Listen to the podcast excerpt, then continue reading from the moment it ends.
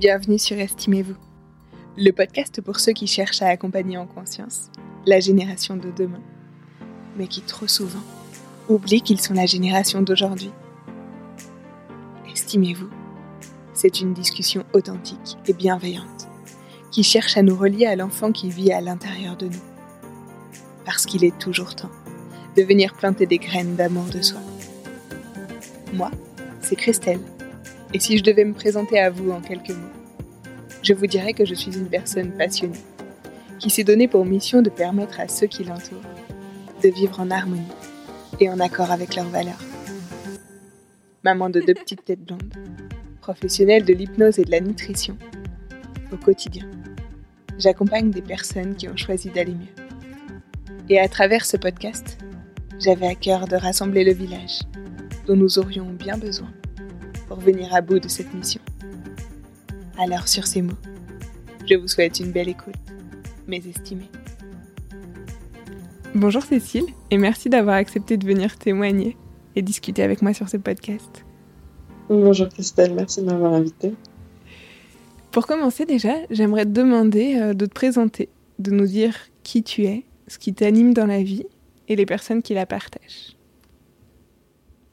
Alors, je suis une femme de 31 ans. Euh, je m'appelle euh, Cécile de J'habite à Toulouse avec euh, mon conjoint et mon fils qui a 3 ans. Je pense que ce qui me caractérise le plus, et je connais pas mal de gens qui sont comme ça, c'est vraiment au fond, fond, fond de moi une, énorme curiosité pour, pour comment, comment ça fonctionne un être humain en fait. et toutes les disciplines qui font ça, qui répondent à ces questions-là et qui posent ces questions-là, donc que ce soit de la psychologie ou du yoga ou de la méditation, de la philosophie, de la médecine, toutes ces disciplines en fait me, me, passionnent. Je suis vraiment une multi-passionnée. Et du coup, je, je, je lis là-dessus, je me forme là-dessus, ça fait partie de ma vie personnelle, ça fait partie de ma, ma vie professionnelle. Et, euh, et initialement, j'avais euh, fait des études euh, à Sciences Po Toulouse, qui sont vraiment des études très généralistes et, pour le coup vraiment très ouvertes sur l'extérieur. Cette curiosité est là, mais c'est vraiment tourné sur le monde extérieur.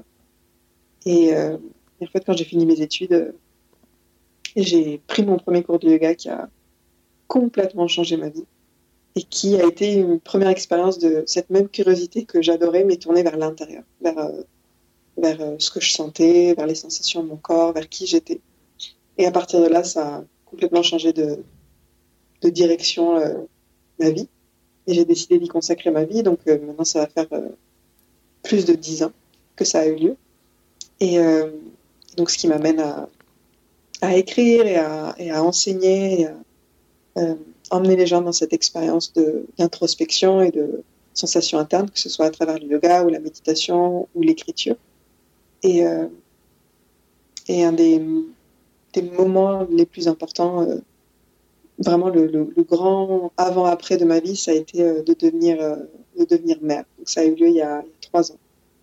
Et, et, c'était, je, crois, je pense qu'on est, on est quand même tous conscients plus ou moins que c'est une étape majeure de la vie pour ceux et celles qui, décident qu'ils veulent que ça fasse partie de leur vie.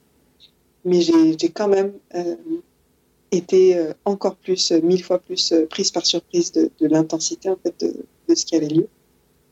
Et de ce que de ce que ça faisait à un être humain en fait et dans mon cas à une femme de, de devenir mère en fait. De d'être face à un enfant de, questionner du coup la famille d'où on vient de, ce que ça nous fait de faire famille nous-mêmes. Et ça a été une expérience qui je trouve a dans mon cas ça ça a vraiment secoué euh, tout, l'édifice, tout, ce que j'étais. Et ça a parfois été très, euh, très exigeant, très douloureux. Et en même temps, ça a été euh, comme un grand nettoyage et une réconciliation des bases. Et, ça m'a permis de faire, je pense, un, travail intérieur qui attendait depuis longtemps et, et d'une puissance que j'avais jamais connue avant tout ce cheminement, je le raconte dans le livre que j'ai publié il y, a, quelques mois qui s'appelle Nouvelle Mère. Parce que justement, je trouve que c'est une expérience euh, qui, euh, qui gagne à être euh, davantage rendue accessible et intéressante et, qui est et qui est de la qui est du partage en fait. C'est c'est ce que tu dis du coup dans Nouvelle Mère. Tu écrivais il me manque des hommes et des femmes qui parlent de leur parentalité, de leur détresse, de leurs moments de folie quand ils sont debout à 4h30 du matin.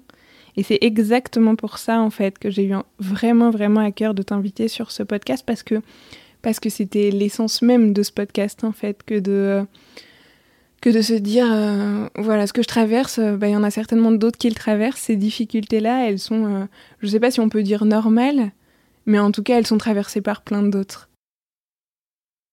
Si je te demandais quel type de maman est-ce que tu es, quelle est la première chose que tu me répondrais?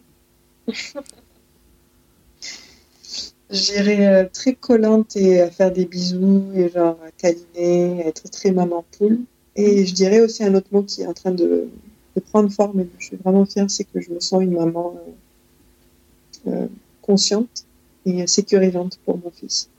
Et, et ça, ça, la raison pour laquelle en ce moment, je, et après un long chemin personnel, je me sens euh, comme une maman sécurisante pour mon fils et consciente, c'est parce que, euh, comme je te le disais tout à l'heure, devenir maman, moi, ça m'a fait vraiment euh, revisiter le passé, revisiter mm. ma propre enfance, revisiter l'héritage de mes parents, de mes grands-parents, et voir quelle situation ou quelle, quelle relation était pas sécurisante pour moi.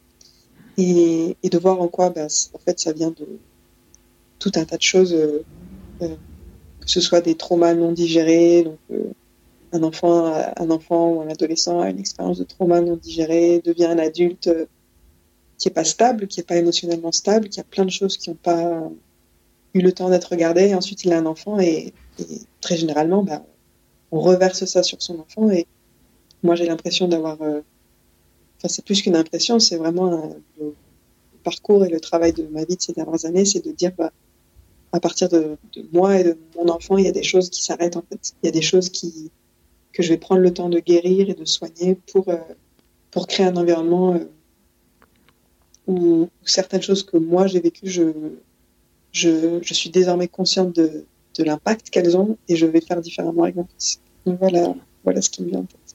Ok, c'est chouette. J'aime beaucoup euh, l'idée derrière de se dire oui, finalement, malgré toute la difficulté que ça peut être de devenir mère, euh, ça va aussi me permettre de guérir et, d'avancer, de cheminer, euh, certes pour lui, mais aussi pour moi, en fait. Oui, en fait, tout à l'heure, tu as dit plusieurs fois le mot difficulté, et c'est un mot euh, qui est intéressant. Je trouve que quand les gens entendent le mot difficulté, on se dit, bon, bah, c'est une, voilà, une difficulté, il y, a un moment de galère, c'est difficile. Mais la réalité, je pense que le mot difficulté, c'est un peu le mot vitrine qu'on peut mettre derrière tout ça. Mais plus on avance dans cette expérience de, bah, d'être parent, je pense que plus on se rend compte que le mot n'est plus tellement difficulté, mais c'est vraiment, euh, c'est comme un, comment dire ça, c'est, c'est, une difficulté qui, qui, cache une promesse derrière. Donc c'est pas juste une difficulté comme, euh, bon bah je sais pas moi, je vais faire les courses, euh, je ramène les sacs chez moi et puis ça, ça pèse lourd, j'ai juste mal au dos, c'est dur être parent, c'est difficile dans le sens où euh, ça vient réveiller des choses extrêmement profondes, hmm. euh, souvent familiales, euh, souvent intergénérationnelles, personnelles. Mais à chaque fois que ça fait mal ou que c'est difficile ou que c'est c'est déconcertant, c'est parce que ça vient taper à la porte de quelque chose qui vraiment attend d'être une porte qui demande à être ouverte et à être regardée.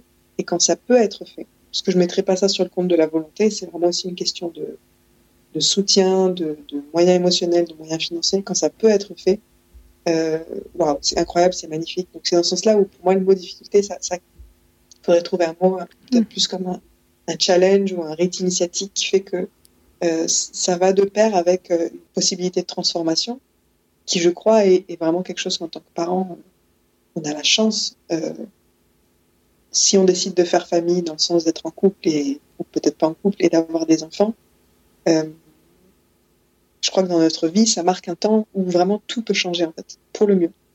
Euh, et, ça, c'est beau de s'en rendre compte en fait. C'est vraiment de ces moments où euh, on peut pas continuer à être en sous-marin et en pilote automatique. À un moment donné, il y a des choses qui vont remonter et si on a la possibilité de les saisir et de les questionner, ça peut complètement changer l'histoire familiale, ça peut complètement changer notre histoire. Donc c'est dans ce sens-là où le mot difficulté, il, il fait pas envie, mais j'aimerais trouver un autre mot qui, qui dit, bah, il y a difficulté, mais avec cette, cette, cet espoir de, de cette promesse euh, qui est incroyable. Je pense, quand tu le dis, à, à, cette notion à laquelle tu fais allusion dans le livre en parlant de, ce, de cette idée de deuil. Euh, et, mm. euh, et c'est pareil, c'est-à-dire que ça peut être comme ça, a priori, lourd à porter quand on se dit, voilà, il va falloir que je fasse le deuil euh, de ma vie d'avant. Et pourtant, effectivement, ça peut être prometteur de, ok, en fait, il faut que je fasse le deuil, mais parce qu'après, il va se passer autre chose. Et, effectivement, ce mot, il, voilà, quand je l'évoque, moi, il, il, a résonné très, très fort en moi. Euh, quand je l'ai lu, je l'avais pas conscientisé de cette manière-là. Et, euh, et, justement, ton livre m'a permis de mettre ce mot dessus j'ai trouvé ça très fort et quand je, quand je l'évoque, je, je, sens que ça peut être perçu bah, exactement, je pense, comme tu le dis, difficulté. Voilà, ça va être un truc affreux. Alors peut-être ça va être super dur, mais moi je le vois effectivement bah, aujourd'hui, hein, parce que mes filles aussi, elles ont plus, euh, elles ont plus six mois, elles ont, euh, elles ont 4 et 2 ans, et, euh, et, je commence à me dire, voilà, je... Oui, je vois en fait ce deuil qui, il a fallu passer par cette phase certes très difficile, mais c'est en train d'être voilà de ça avance vers autre chose aussi. Ouais, je pense que les mots qu'on utilise sont importants. Et dans le cas de l'expérience de devenir parent, il nous reste encore tout un champ de mots et d'images à investir, à utiliser, où on va s'autoriser à justement saisir ces, ces mots qui, qui, qui, ont attrait à l'ambivalence. Parce que c'est eux qui vont probablement décrire le mieux ce qui se passe en nous et qui décrivent d'ailleurs le mieux généralement les grandes expériences de notre vie. Mm. Euh, il y a toujours cette, ce contraste d'ombre et de lumière. donc, ne serait-ce que d'utiliser ces mots qui peuvent paraître contradictoires de, mais attends, c'est la naissance d'un enfant et tu me parles de deuil, ça va nous permettre de mieux saisir en fait la, la, la profondeur de, de, de, ce que les gens vivent et, et de sortir un peu de, de l'idéalisation de la parentalité qui exclut beaucoup, qui isole beaucoup, qui crée beaucoup de honte et, et d'ouvrir quelque chose de différent. Alors justement, si tu me le permets, J'aimerais. Euh... Alors, j'en avais retenu plein, mais euh, évidemment, je vais pas tous les lire, mais j'avais tellement surligné ton livre de, en long, en large, en travers, qu'il y avait plein de passages que j'avais envie de partager. Et il y en a un là qui fait écho à ce que tu viens de dire. J'aimerais en lire un petit passage pour qu'on puisse euh, après en reparler. Tu as écrit C'est dur à avouer un burn-out, parce qu'une partie de moi me dit que mon fils devrait être si important pour moi, si chéri, tellement infiltré dans mes veines et mon amour maternel, tellement indestructible que je devrais pouvoir faire l'impossible, et pourtant je peine. Qu'est-ce qui ne va pas avec moi? Pourquoi je n'arrive pas à me satisfaire de cette situation? Les rares fois où j'en parle à ma mère, elle compatit et conclut en me disant Mais regarde-le, ton trésor, un sourire de lui et tout s'efface. J'avais vraiment à cœur de, parler de ce burn-out parental euh, qui est vécu aujourd'hui comme. Euh, peut-être dans notre société comme presque, j'entends parfois euh, euh, cette idée de non, mais en fait, euh, voilà, on essaye de mettre un mot sur quelque chose, d'en créer quelque chose qui n'existe pas. Et, et, ça m'a semblé si fort ce passage. En fait, je sais pas si tu veux nous partager qui résonne en toi, en plus de ce que, de ce que tu as mis là. Enfin, voilà, tu parles, tu as parlé tout à l'heure de, de, ta thérapie qui t'a aidé. Et, et qui t'aide encore, je crois, du coup, à cheminer effectivement euh, sur tout ça. Mais moi, quand je lis ça, je, pense aussi à mon histoire, forcément. Et puis euh, à ces mères que. Je, alors, je, vais dire mères parce que clairement, on disait tout à l'heure, hein, euh, celles que je rencontre souvent dans cet état-là, ce sont plus souvent des mères. Qu'est-ce qui se jouait là pour toi, en fait? Hmm. Plus j'avance, plus je, je, je pense que ce terme de burn-out parental, c'est un peu l'arbre qui cache la forêt. Et je pense que toute personne qui, euh, qui à un moment donné euh, dit en fait euh, c'est trop par certains moments, je, je sens plus que je suis en contact avec mes ressources, je vis une forme de burn-out, une forme d'épuisement. Je pense que c'est hyper important, bien évidemment, de le, de le nommer, d'être aidé selon les besoins qu'on a. Mais j'ai j'ai l'impression que ce, ce mot burn-out parental, il vient. Euh, c'est un peu comme, tu sais, le, la personne qui pointe du doigt la lune et est-ce qu'on regarde le doigt ou est-ce qu'on regarde la lune, tu vois. Il vient pointer du doigt le fait que dans cette parentalité, quelque chose est déséquilibré. et bien en même temps qu'on est en train de devenir parent, il y a tout ce passé qui va affluer, qui va demander à être, euh, à être soigné, à être guéri. Et ça, ça demande des ressources. Donc ça peut aussi euh, épuiser quelqu'un, ça peut le, le, le, déboussoler pendant quelques temps. Je pense pour le mieux s'il est, si il ou elle est aidé, que tout ça va vers le, vers le, un changement positif. Mais du coup, il va quand même y avoir un moment où, encore une fois, quelqu'un pourrait dire, je fais un burn-out parental, mais en fait, ce que ça cache, c'est, en fait, je suis en train de questionner tout, toutes mes racines, toutes mes origines, et euh, c'est un, un, sacré travail, c'est un sacré taf. Et mm. donc là, bah, en fait, euh, c'est difficile pour moi. Tu vois ce que je veux dire? Donc ce terme de, de burn-out parental, il, il, exprime, je pense, qu'il y a quelque chose derrière qui est déséquilibré, qui demande à être, euh, à être entendu. Oui, je vois tout à fait ce que tu veux dire avec l'idée, mais ça revient à ce qu'on se disait tout à l'heure, hein, l'utilisation aussi des mots et de pas ouais, pas se cacher derrière quelque chose, d'essayer de se dire, ok, ça, ça veut dire quoi en fait si je voilà si je traverse ça là en ce moment si j'ai le sentiment de traverser ça euh, et c'est qu'il se passe quelque chose et qu'est-ce qui se passe pour moi en fait de venir questionner tout ça et c'est tout à l'heure tu parlais de voilà de l'histoire là tu parlais de de, de ce questionnement de, de, notre histoire personnelle et justement euh, dans ton livre tu écris je suis devenue mère euh, je suis devenue pardon une mère sûre d'elle quand j'ai arrêté d'être une fille obéissante j'ai beaucoup aimé cette phrase euh, qui évoque très bien cette déconstruction de quelque chose, je trouve. Oui. C'est. Euh...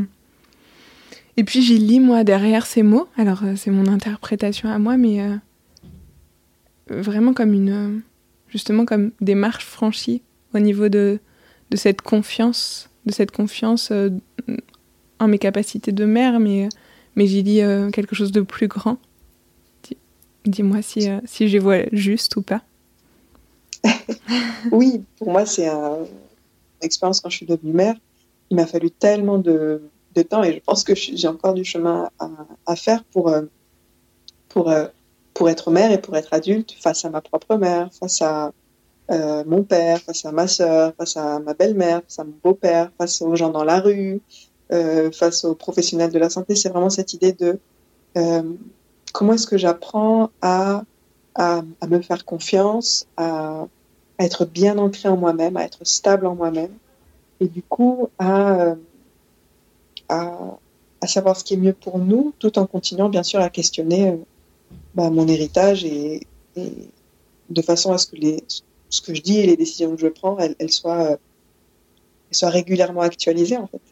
Et, et dans le cas de, de mon expérience. Euh, voilà, moi, quand je suis sortie de la maternité avec mon bébé dans les bras et quand il avait les premiers mois, je me tournais beaucoup vers ma mère. Donc, il y avait déjà ce truc de, bon, bah, elle sait. Je me, rendais compte aussi que dans, dans la façon dont je me projetais dans ma parentalité, donc au début, vraiment, je me suis lancée en mode à fond maman. Je voulais plus reprendre le travail. J'ai pris beaucoup de temps à mettre mon fils en crèche et, c'était parce que d'un côté, j'avais envie de faire ça, mais c'était aussi parce que c'était ce que ma mère avait fait. Donc, je, je, reproduisais son héritage de façon totalement inconsciente et, et, aussi en me disant que quasi que c'était la seule bonne façon de faire puisque c'était la seule façon que j'avais connue. Et, et petit à petit de, de, de dire, mais en fait, euh, de pouvoir dire, mais en fait, ça, je, je, je veux pas, ça, je veux faire différemment. Et pas juste parce qu'on est dans une forme de, de contestation euh, de ah mes parents ont fait que de la merde je, je repousse puisqu'au mm -hmm. contraire quand on devient parent je trouve qu'on a beaucoup de tendresse vis-à-vis -vis de ses propres parents on se rend compte de la difficulté enfin de la, la complexité de la tâche mais de pouvoir euh, ne plus être une petite fille obéissante vis-à-vis -vis de, de mes parents et de parfois hausser le ton de ma voix de dire que moi je fais différemment et même je dirais au-delà de par rapport à eux, mais vraiment juste dans l'intimité de ma maison, comment je suis dans mon couple, comment je suis avec mon fils, de pas reproduire le schéma familial. Euh, c'est là où j'ai commencé à sentir que je devenais vraiment mère et vraiment adulte pour le coup, qui pour moi est un mot euh, hyper attractif. Je sais que pour plein de gens c'est un mot qui qui fait pas du tout rêver, mais moi j'adore cette idée de d'être adulte et, et, de, et de me sentir en sécurité et aux commandes. En fait. Ok. Est-ce que tu pourrais nous raconter, euh, si tu l'acceptes brièvement, un souvenir qui te fait te sentir particulièrement coupable depuis que tu es devenue mère? Euh... Je crois que c'est... Euh... Pour moi, ça a été tous les moments où. Où j'ai mis mon fils à la crèche. Ok. ça a été euh, euh, cette idée de demander de l'aide, tout en disant mais tu peux tenir un jour de plus, tu peux le garder un jour de plus, il est quand même mieux à la maison. Il faut quand même dire que tout ça est très euh, culturel, c'est-à-dire que pour quelqu'un qui a été mis à la crèche ou chez la nounou à partir de ses deux mois, je pense qu'en devenant parent, il va moins se poser cette question pour moi qui était gardée mhm. à la maison par une mère au foyer qui a tout abandonné pour prendre soin de nous, chaque repas a été fait maison, etc. Moi, c'était ça mon héritage en fait. Mhm. Donc quand j'ai demandé de l'aide et que j'ai mis mon enfant à la crèche et que j'ai laissé d'autres adultes s'en occuper, pour moi travailler, euh, ça, ça m'a vraiment rendu coupable. Et puis il y a même il la deuxième étape où euh, au début, bah, du coup, si je le mettais à la crèche, il fallait que le temps euh, où il était à la crèche, il fallait que je sois hyper efficace, que je bosse, que je bosse, que je bosse. Et maintenant, c'est encore ce truc de, en fait, des fois, je vais le mettre à la crèche et je vais pas être efficace et je vais pas bosser parce qu'il y a toute cette autre partie de moi qui, qui a également besoin d'attention, qui, qui, aime bien se reposer, lire, flâner, traîner. Et oui, je peux mettre mon enfant à la crèche pour moi faire ça, tu vois. C'est pas, ça fait pas de moi une personne horrible. Et ça, ça a généré énormément de culpabilité et, ça m'a demandé de, de, de, le regarder en face. Merci, merci de nous en faire part parce que je crois que ce que tu dis, c'est extrêmement important, en tout cas à mon sens, effectivement, euh, de pouvoir aussi se laisser. Moi, j'entends parfois, je suis pas productive quand je le laisse à la crèche, mais en même temps, on en parlait tout à l'heure, peut-être que parfois, ce dont on a le plus besoin, c'est aussi euh, d'espace mental. Et euh, peut-être que quand j'essaye d'être productive, bah, je me laisse pas cet espace mental que je n'ai pas nécessairement aussi quand j'ai un, tout petit être dans mes bras toute la journée euh, et, que parfois ça peut être un soulagement, euh, cette entrée à la crèche, même si ça peut être toute cette ambivalence maternelle, hein, d'être extrêmement, d'être vécu difficilement en fonction de notre histoire, et pourtant, euh, et pourtant salvateur parce que ça va laisser à un moment un peu d'espace mental, quoi. Mm. Mm. Donc merci. Et du coup, à l'inverse, de quoi est-ce que tu te rappelles, de quoi est-ce que tu es la plus fière?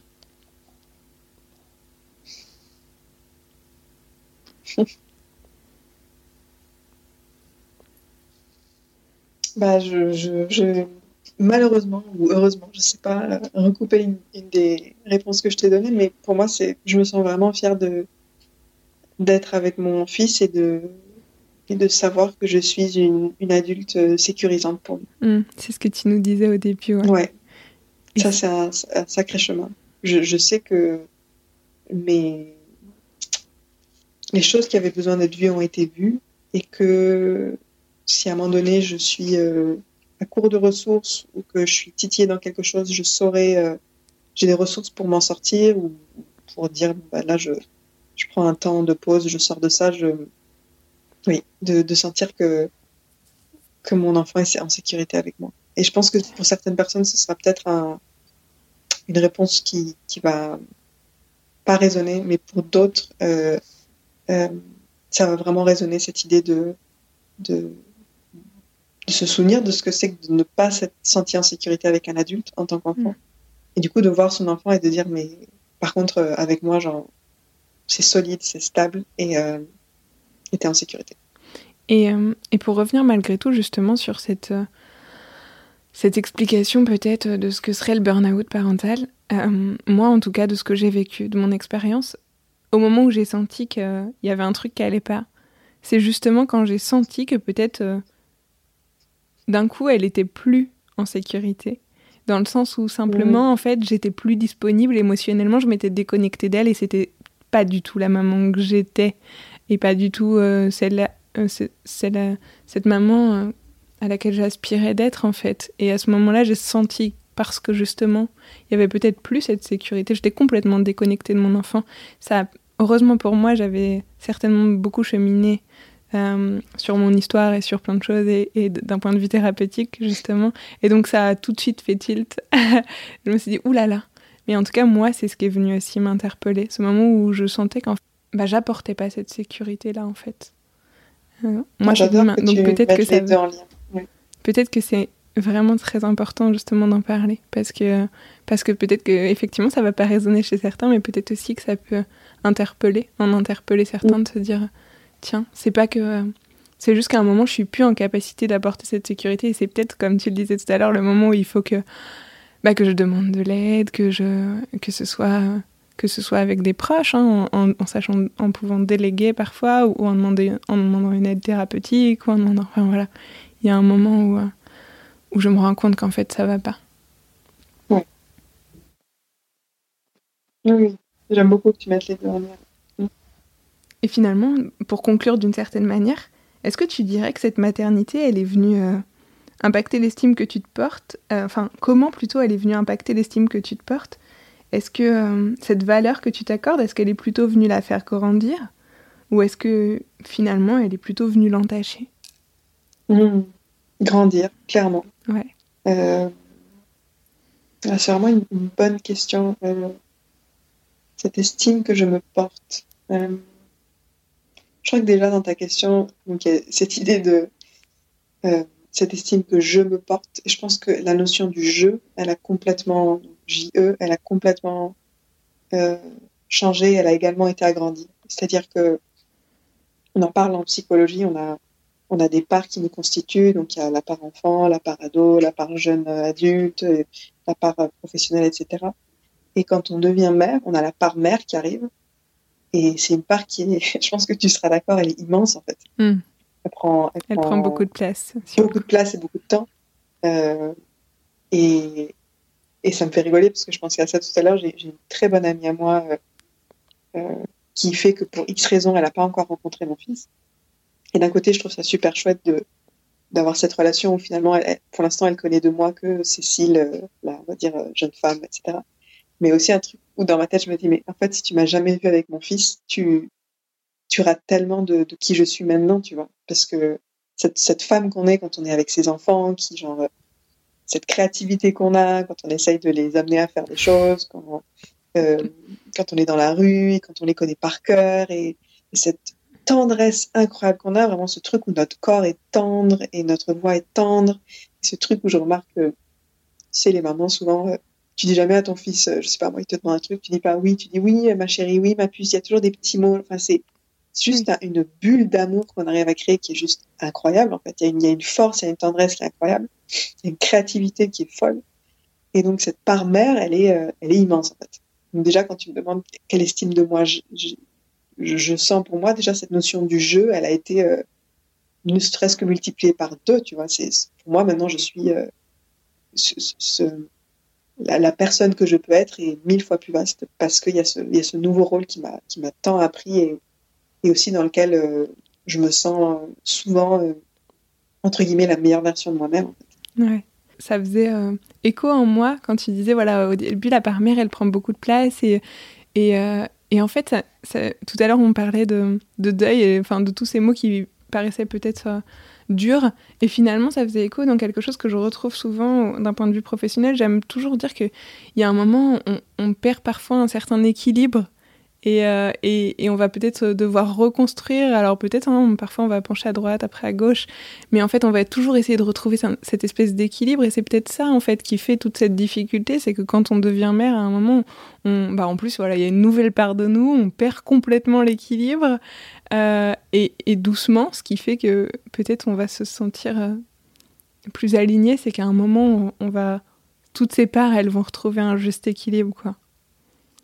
Oui, oui, je pense que il y a, il y, a, y a ça, c'est sûr, comme tu dis, à un moment donné, ça va trop à droite, ça va trop à gauche. Et dans mon cas personnel, on en discute pas mal avec mon conjoint. Je pense qu'il y a aussi quelque chose qui, qui est de l'ordre de euh, de, de, pleinement réaliser cette nouvelle part et, et que et qu'on va pas revenir en arrière mm. et que cette part de nous euh, elle, elle, va nous constituer d'une façon euh, qui, qui désormais est inaltérable euh, mm. je, je, prends un exemple j'en parlais avec mon mon conjoint la dernière fois on parlait de ah, est-ce qu'on aimerait je sais pas moi partir en week-end partir une semaine euh, que tous les deux et là il me disait tu sais moi je suis arrivé à un stade donc mon fils a trois ans je me dis, moi, je suis arrivée à un stade où même si demain je partais une semaine sur une île, vraiment les conditions euh, qui pour lui seraient idéales de, de, je sais pas, il ferait chaud, je serais en vacances, j'aurais juste à aller dans la nature, m'amuser, etc. Il m'a dit, mais en fait, j'aurais pas l'impression que je, je, je, prends une pause de ma vie de parent, mais il m'a dit, maintenant, pour moi, je comprends vraiment que être père, c'est ma colonne vertébrale, ça fait partie de mon ADN. Donc, il n'y a plus de pause de ça, en fait.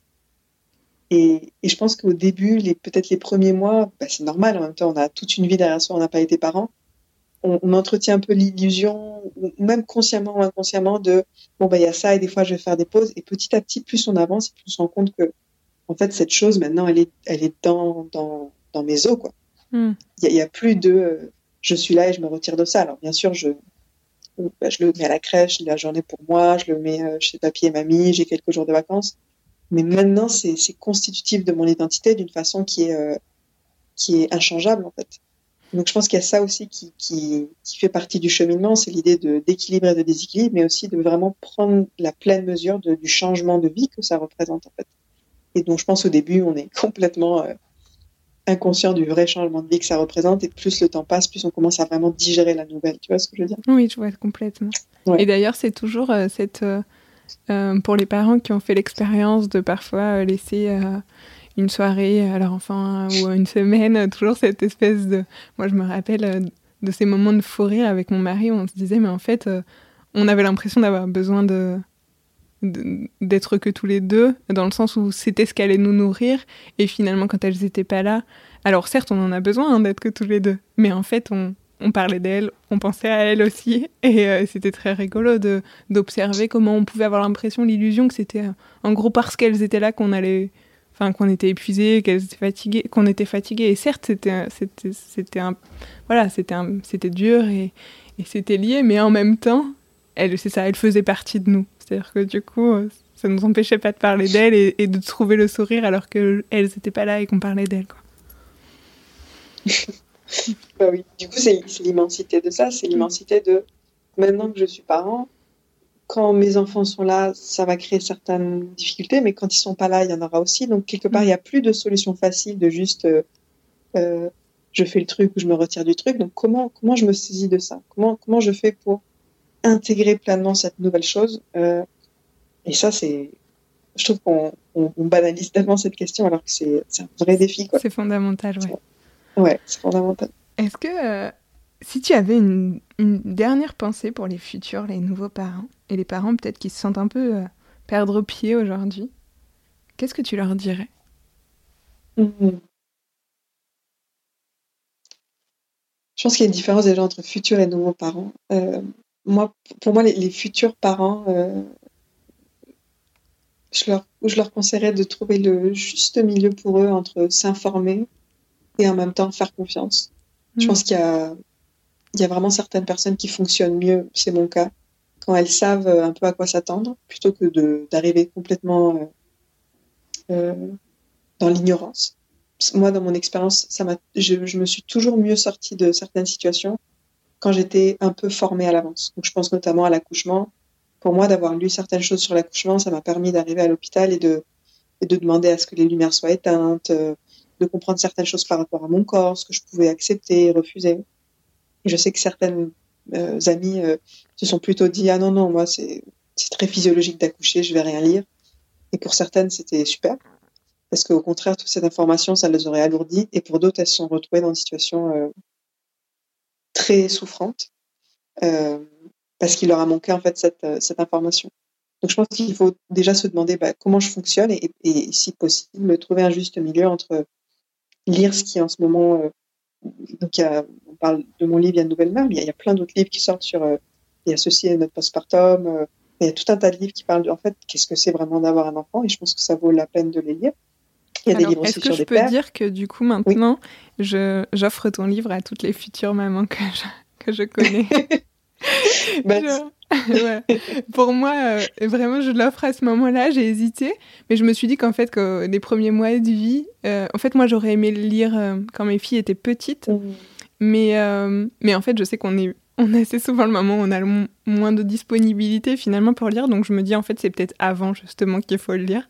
Donc, ouais. donc maintenant, je l'offre à, à, toutes les femmes enceintes que je rencontre.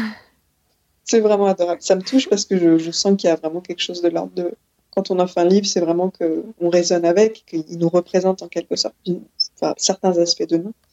Et, euh, et moi, honnêtement, enfin, sans, euh, sans euh, comment dire, euh, sans me, pavaner, moi aussi, j'aurais aimé lire mon livre. Vraiment, c'est pour ça que je l'ai écrit, parce que moi, je suis vraiment arrivée dans la parentalité en pleine ignorance. Et il y a des choses qui, qui ont été plus souffrantes qu'elles n'auraient pu l'être. Il y a une solitude, un sentiment de honte qui était là, qui je pense n'aurait pas été là si j'avais eu ce type de livre. Et je pense aussi, je te, dis, je te donnais l'exemple des livres, il y, a, on dit souvent dans le féminisme que les, les femmes ont beaucoup plus de repères par rapport à ce que c'est que de devenir mère, parce que les femmes en parlent beaucoup, mais les hommes manquent vraiment d'une culture de, du papa. C'est quoi être papa? C'est rare que les hommes vraiment discutent entre de mm. ça. Il n'y a pas vraiment de livres et tout ça. Et je sais qu'il y a pas mal de livres aussi qui sortent d'hommes qui parlent de leur expérience d'être père, donc ça peut être bien aussi que l'homme du coup ait une figure euh, masculine, euh, se dire pour s'intéresser à ce sujet. Complètement. et donc ça c'est pour les futurs parents et pour les pour les, les nouveaux parents, euh, c'est tellement complexe. je pense que pour les nouveaux parents, moi, un de mes conseils, mais je ne sais pas si j'arriverai bien à le formuler, mais c'est même si tu crois que tu vas y arriver très bien toute seule et que vous êtes un couple génial et que genre vous avez tout en main, euh, commence à réfléchir à comment tu vas être aidé. Peut-être pose un dossier. Euh, alors, des fois, je me demande si ce que je dis est choquant, mais pose un dossier en crèche, même si tu penses que tu n'en as pas besoin. Parce que c'est une chose d'être enceinte de six mois et se dire, oh, je vais être maman au foyer pendant un an. Et c'est une autre chose d'avoir un bébé de quatre mois et de dire, en fait, ça, pour moi, ça fonctionne pas. Tu Mais comme je mm. j'ai pas fait de démarche, je me retrouve euh, euh, toute seule pendant un an, par exemple. Donc, euh, un dossier en crèche, la nounou, par rapport à la famille, commencer à se dire, OK, comment je pourrais être aidée, en fait. Oui. Je, bah, je, te, je, te, rejoins complètement sur ce conseil. Est-ce que, tu me rejoins sur euh, poser un dossier en crèche, quoi qu'il arrive? Oui, oui, oui, vraiment. Je, alors, euh, je vais te raconter une expérience euh, personnelle pour le coup. Moi, j'ai jamais imaginé vivre dans la région dans laquelle je vis. j'ai toujours imaginé que je vivrais ailleurs. Sauf que voilà, le hasard ou pas, on appelle ça comme on veut de la vie, a fait que professionnellement, on s'est retrouvé dans cette région qui est ma région natale, donc entourée de ma famille. Et, euh, et puis euh, ma belle famille est venue nous rejoindre, donc euh, j'avais jamais imaginé notre vie comme ça. On a... Et en fait aujourd'hui, une fois la naissance de ma première fille, là, et puis à un moment il m'a fallu lâcher, effectivement accepter de demander de l'aide, et je me suis dit mais waouh, en fait, quelle chance j'ai mm. d'avoir fait ce choix de vie et d'avoir autour de moi des soutiens, euh, quand enfin, voilà, en plus de, de, de, mon conjoint, on est voilà, on a un binôme, mais on a euh, un, soutien extérieur déjà, sans voilà, en plus de professionnels ou de, on a déjà ce soutien-là et qu'on et qu'on a pu parfois, euh, j'ai pu voilà tirer la sonnette d'alarme à la naissance de ma deuxième quand justement j'ai senti que je mettais les pieds là dans ce burn-out et je dire dire juste à ma belle-mère, j'ai besoin de deux heures, il faut que je dorme, en fait, et euh, j'ai pas, voilà, il me faut du soutien. Et, euh, bah, en fait, euh, ouais, c'était une chance. Et effectivement, d'avoir je l'avais pas anticipé avant d'être mère, puisque j'imaginais vivre, euh, vivre avec mon mari euh, dans une autre région de France. On ne serait retrouvés que tous les deux, donc on aurait pu trouver d'autres. Je pense qu'il y a d'autres moyens. Effectivement, tu te dis voilà la place en crèche, d'avoir en fait de savoir qu'on a quelques des gens sur qui s'appuyer, des amis, n'importe qui, en fait, des soutiens, des associations, voilà. Mais euh, mais en fait, moi, je l'avais pas anticipé aussi, et heureusement pour moi ben, je les avais ces soutiens-là parce que parce qu'ils étaient euh, du coup euh, géographiquement disponibles. Mais euh, mais y penser avant, je te rejoins complètement. Au début là, quand on se dit voilà ça va encore en fait, ça roule encore pour moi. Mais peut-être que c'est fait de, de, dire mais et si jamais ça roule plus, sur qui je peux m'appuyer, ouais. Il y a vraiment un effet dans la parentalité. moi, je, je, suis contente qu'on en ait parlé très tôt. C'est l'effet d'accumulation. Mm. Quand, quand tu es avec ton bébé, que c'est le premier jour et que tu fais une nuit blanche, c'est très différent à ça fait huit mois et tu toujours pas dormi. Et très différent de, ok, ça fait trois ans que je suis parent. Il y a un mm. effet d'accumulation qui fait que on gagne en expérience, mais aussi on gagne en fatigue, en fait. Ouais. Donc, l'idée qu'on a de ce qu'on est capable de faire, de ce qu'on désire, elle va énormément fluctuer.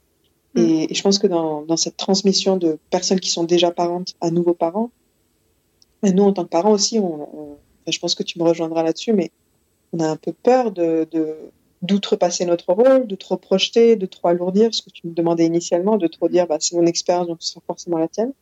Donc euh, sachez, euh, jeunes et futurs parents, que nous, on se prend vraiment la tête sur qu'est-ce que je dis, qu'est-ce que je dis pas. et donc vraiment cette transmission de ok, quelle est la transmission utile et, et, d'ailleurs j'en parle dans le livre, il y a un chapitre qui s'appelle Traîtresse sur comment bah, je me souviens d'avoir euh, une amie qui était enceinte et, et, et m'entendre être hyper joyeuse et, totalement omettre des informations importantes qui je savais étaient importantes parce que je savais pas comment les aborder avec elle.